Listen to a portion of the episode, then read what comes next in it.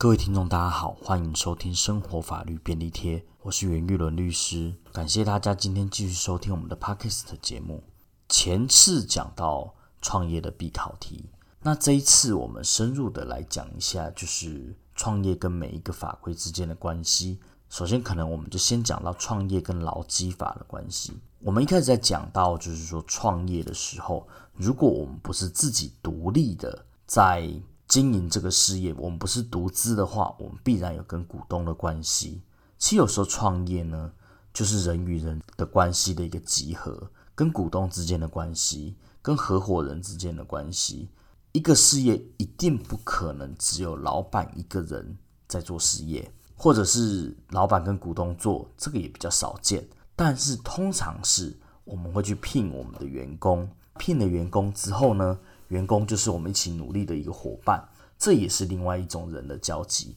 创业者或公司跟劳工之间的关系，既然是劳工，我们就必须一定要谈到劳基法。这几年来讲，劳动关系是一个社会上非常非常重视的一个议题，在于人力资源也越来越珍贵的一个前提之下，劳动权益也逐年的在上升。其实呢。我们要说劳动权益的话，劳基法其实只是一个最低、最低、最低的标准。它并不是说我们只要符合劳基法就是一个劳动条件很好的公司，其实未必啦。但至少它是一个低标，我们一定要达到这样的一个低标，我们才符合政府的一个规定。政府来劳动检查的时候呢，我们就不会因为违反劳动基准法而被罚款。这是一个基本，当然，公司跟员工之间的一个关系的经营，当然远远不是我们劳基法可以完全拘束的。我们只是要告诉他说，大家说，就我们一直以来在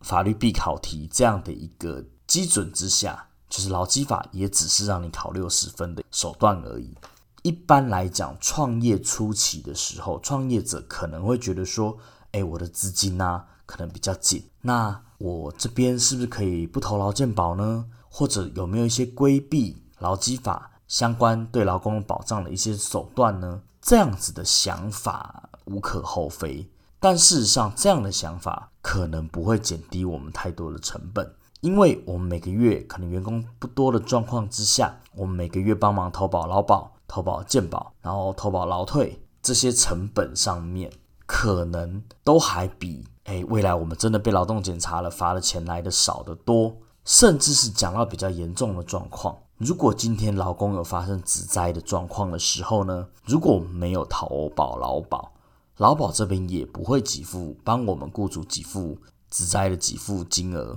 变成我们百分之百的要对员工来负责，这样子对公司的经营风险来讲，也是大幅度的提高。当我们讲到劳基法的时候，就有一些问题，我们必须要去点一下，就是说，我们当我们要符合劳基法的时候，新创公司该注意哪些特别容易违法的点？第一个部分呢，我们通常讲到工资的认定。这个工资呢，我们在劳基法里面讲到工资的时候，其实它定义是我们工作获得的报酬，在我们一般的定义里面，只要是因为工作而获得的固定性的给予，我们就把它认定为工资的一环。那所以，我们有时候会看到新创业者在便宜形式的做法之下，他把薪水拆成很多块。假设呢，劳工实领是五万元，那他就是写底薪两万五，某某奖金一万元，某某奖金一万元，全勤奖金五千元这样子，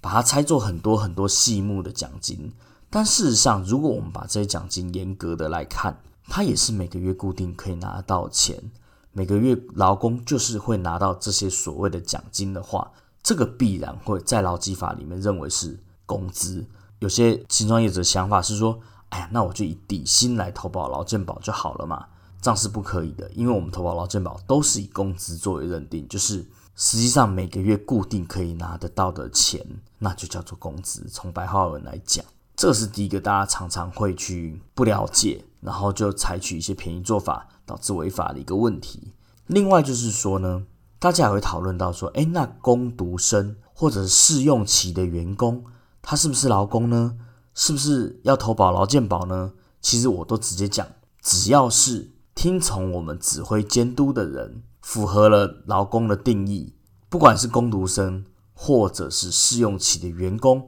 都必须依照劳基法的规定来走。只是说，当然试用期的员工只是多了一个考核机制，在试用期结束之后，如果达不到考核的标准，可以请他离职。那为什么一般试用期都是三个月呢？其实这也是因为劳基法里面并没有讲到试用期这样的东西。这个词是因为呢。为什么我们都喜欢约定在三个月？是因为在劳基法里面规定，如果我们要终止劳动契约，员工的年资还不到三个月的时候，我们是可以不需要预告，就是说，诶，我可以今天请你离开公司，然后就终止劳动契约。好，那我们讲了工资的认定之后，还有一种比较常出现状况，就是如果我们今天要跟劳工终止契约的话，终止的流程该怎么走？首先就是说，如果是员工自愿离职的话，依照劳基法来讲，也是需要就是一定的预告时间，不是今天当然不是说说说走就走。那另外比较麻烦的是说，如果员工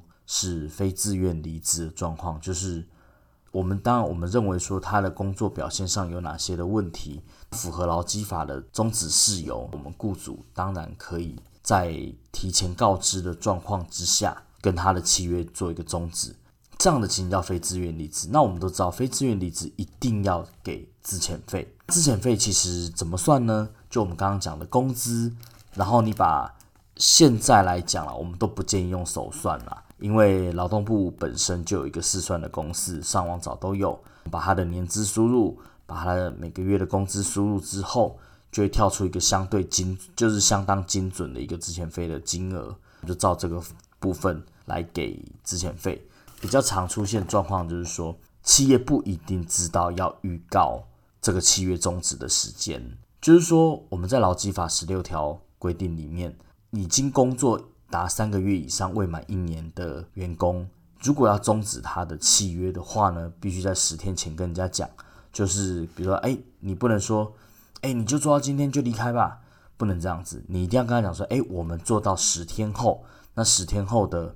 我们会工资会付到十天后，在这个十天的过程呢，可以让员工来上班，也可以就说，哎，那你就是这十天我就把薪水给你，那你不需要来上班这样子。大部分的雇主会选择后者啦，因为当双方的关系已经僵化到要终止契约的话呢，通常不建议在人家不情愿的状况之下还要求员工来上班，这个不太近人情啦。如果说已经年满工作年资已经满一年到三年以上，就必须在二十日以前做预告。因为待的越长的劳工，他的工作的技能都会跟目前的雇主比较贴合，那要找工作的时间也自然也需要比较长一点。还有就是说交接的时间也会比较长，所以我们把预告时间拉的比较长，这个是大家要特别注意的。如果我们今天选择的是说，哎，请你做到今天就好，但是工资我预告到哪一天终止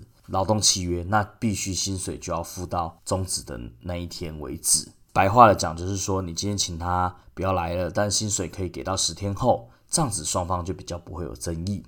契约的终止是一个问题，还有一个大家必须要特别去研究的，就是前几年很热门的一例一休。